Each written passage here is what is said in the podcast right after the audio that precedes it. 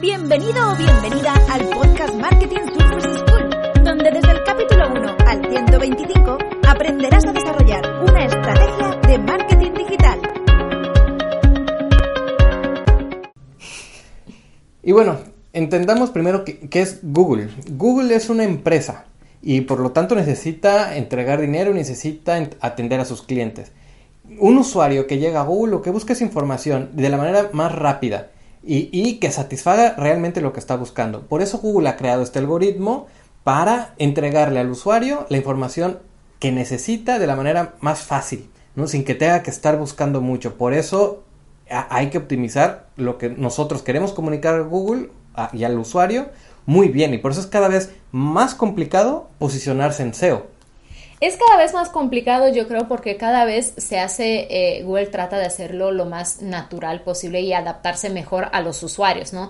Y antes estábamos más acostumbrados en cuestiones técnicas, eh, técnicas muy, muy específicas eh, que hacíamos y pues ya nos, nos posicionábamos más fácilmente. Y luego también es cierto que hay sectores donde es más difícil posicionarse que en otros. Por ejemplo, aquellos sectores donde competimos con gigantes internacionales. Es un poco lo que les pasa a los hoteleros, eh, a los hoteles para posicionar sus páginas web versus eh, las páginas de los, eh, de los grandes intermediarios, ¿no? Como Booking, hoteles. ¿no? Exacto, hoteles.com o Booking, etcétera, ¿no?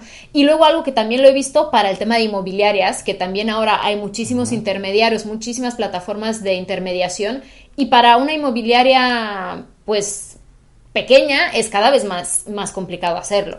Y, y hay sectores que son, que es que al contrario, ¿no? Que es donde puede ser más fácil un poco más fácil, sí. A ver, que son sectores que están menos, menos digitalizados, eh, donde el negocio sigue siendo más local, no lo sé, se me ocurre, por ejemplo, servicios de imprenta, donde, pues, a ver, no tenemos un directorio, un buscador o una plataforma intermediaria o grandes, grandes empresas. Y luego están los sectores más tradicionales o, o poco digitalizados, como puede ser construcción o el sector industrial, que ahí, pues, bueno, hemos, hemos trabajado, pues, muchos proyectos y, y el contexto es diferente, Sí, ¿no? claro. Muy bien. Y Google también hace, tiene penalizaciones. Habla de penalizaciones cuando, cuando nosotros queremos tener SEO te- y, y que a veces hacemos contenido, digamos, un poquito ilegal para quererle ganar al algoritmo. Y Google penaliza. suele pasar. Sí, y de hecho, bueno, a ver, en el episodio anterior hablábamos de qué cosas tenemos que cuidar. Pues bueno, las penalizaciones es un poco, cuando no lo haces o lo haces mal, pues eso es lo que se te penaliza, ¿no?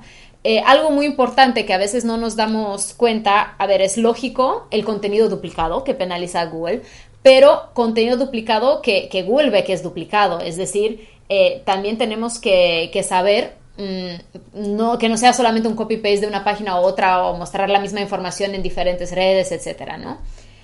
Luego lo que también hablábamos en el episodio anterior, cuando el SEO es demasiado perfecto, pues Google sabe que, que algo estamos haciendo mal o que nos estamos enfocando a ganarle a su algoritmo y, y eso pues se penaliza, ¿no? Eh, otra cuestión, el tema de los enlaces, ¿no? Que decíamos, es súper importante y tiene mucho peso. Pues si compramos enlace, que enlaces que ha sido también una, una estrategia o simplemente nos enlazamos con cosas que no necesariamente tienen sentido, pues Google también lo ve y dice, esta es una estrategia simplemente para ganar número y ya está, y no tiene un trasfondo algo valioso, ¿no? Es como si un hotelero se, se publicitara en, en una, pa- en un blog de papelería. Sí, es como Así raro. ¿no? Dices, oye, como por qué esta alianza, ¿no?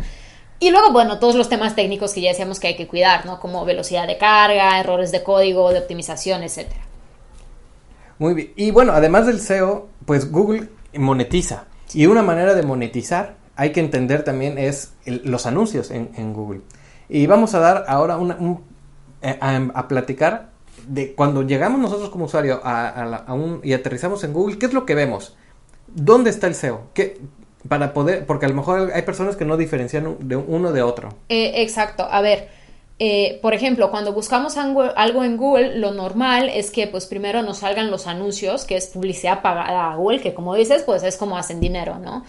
Y luego eh, también hay mucho foco en el tema de las búsquedas geolocalizadas, ¿no? El tema de Google My Business, pues que, que eh, Google está empujando mucho, así que es muy importante que, que lo tengamos bien en nuestras páginas. Y hasta después viene el contenido orgánico. Y, y cuando tengamos bien eso en Google My Business, es, pongan muy bien la dirección, es preferible que pongan horarios, descripción de tiempo de respuesta, eh, si tienen o no, los pueden contactar. Importante el sitio web, porque hemos visto empresas que no ponen su sitio web y entonces pues Google ya no te enlaza a ningún lado, ¿no? Es como, es básico, pero son errores comunes, ¿no?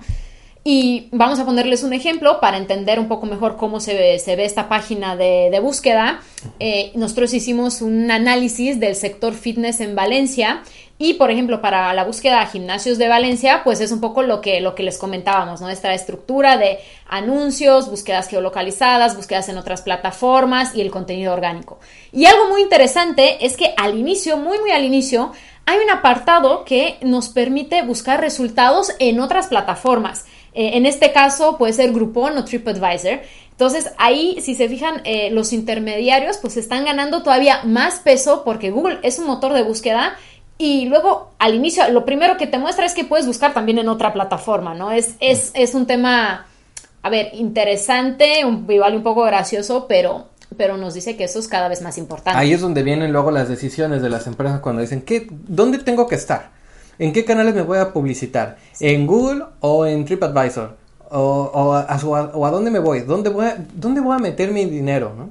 Entonces ahí es donde conviene tener toda la estrategia, conocer de todos los canales que existen para poder saber eh, en dónde, dónde puede resultar mejor que destinemos nuestros esfuerzos. Claro, ahí yo creo que como cada vez hay más opciones y cada vez todo este tema se vuelve más complejo, pues es importante entender que nuestra estrategia de posicionamiento SEO tiene que ir alineada a nuestra estrategia de negocio y nuestra estrategia de marketing este, en general, ¿no? Y bueno, ahora vamos a invitar a Juan y a Jaime para que nos hablen de cómo competir contra los gigantes. Cómo competir contra los gigantes para ganarles el, el, posicionamiento. posicionamiento. Y en especial vamos a hacerle la pregunta a Jaime porque él está en el en el sector hotelero, en el cual es bastante complejo. Y Juan, que tiene mucha experiencia en el sector inmobiliario, coméntanos cómo podemos combatir a los, a los gigantes para ganar el posicionamiento. Bueno, Ulises, Tulia, enhorabuena una semana más, porque la verdad es que este episodio ha estado bastante, bastante interesante. Y bueno, vamos a hablar de ese SEO en eh, eh, criterios más competidos. Y yo, bueno, sabéis que me muevo en un sector hiper competido que es el sector hotelero. Entonces, la teoría nos dice que sí, que hay que trabajar siempre el SEO, ¿vale? Aunque no vayamos a posicionar, es decir, un hotel en Madrid, muy pocas veces, eh, prácticamente ninguna, va a posicionar un hotel independiente para Hotel en Madrid en primeras búsquedas. Eh, una cadena de hoteles, mm, puntualmente, puede aparecer, pero lo más normal es que los resultados estén copados pues por todos, todos los anuncios de Google, que ahora tenemos incluso pues eh, Google Hotel Ads, que cubre todo el recuadro de Google Local. Ahí tenemos una oportunidad muy potente porque en la parte de Google Local Business, eh, Google lo que hace es que dice, bueno, pues, eh, perdona, Google, Google, Google Hotel Ads, Google dice, bueno, hasta ahora tenían solo la oportunidad, los, las grandes otras de aparecer ahí, o un hotel también podría aparecer, pero pagando cantidades ingentes de dinero, con lo cual no le compensaba, y ahora democratiza un poco ese cuadro. Con lo cual mi recomendación es que probéis las estrategias en metabuscadores, y el metabuscador por excelencia es Google Hotel Ads, y eh, trabajéis también las fichas de Google Local, porque eso influye mucho. Eh, cuando digo que hay que seguir trabajando las posiciones de hotel en Madrid, implica no tanto trabajar esa posición, sino trabajarla como apoyo a otras búsquedas de SEO local, de SEO long tail, eh, como puede ser hotel en Madrid en el centro con piscina, por ejemplo, que es una búsqueda muy de nicho para la cual probablemente los eh, los, eh, las OTAs, los metabuscadores, los portales de opinión no estén empujando tanto, no estén no pujando, sino dedicando tantos esfuerzos a posicionar esas palabras clave y eh, tengamos una oportunidad mayor. Y esta es mi experiencia a nivel de, a nivel de SEO competido, eh, con un sector hiper competido.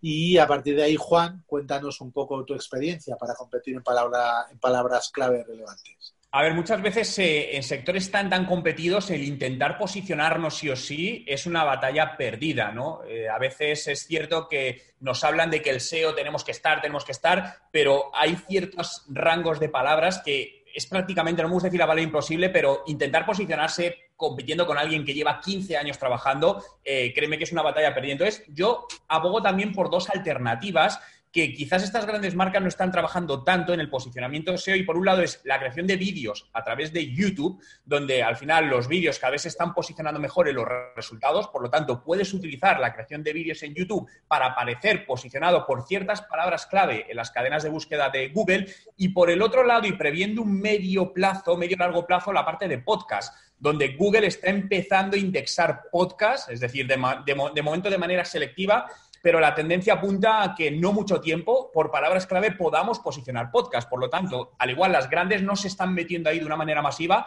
por lo que tenemos un espacio para poder entrar. Entonces, creo que hay que, en esto no se trata tanto de luchar de frente contra los grandes, sino buscar esos caminos alternativos.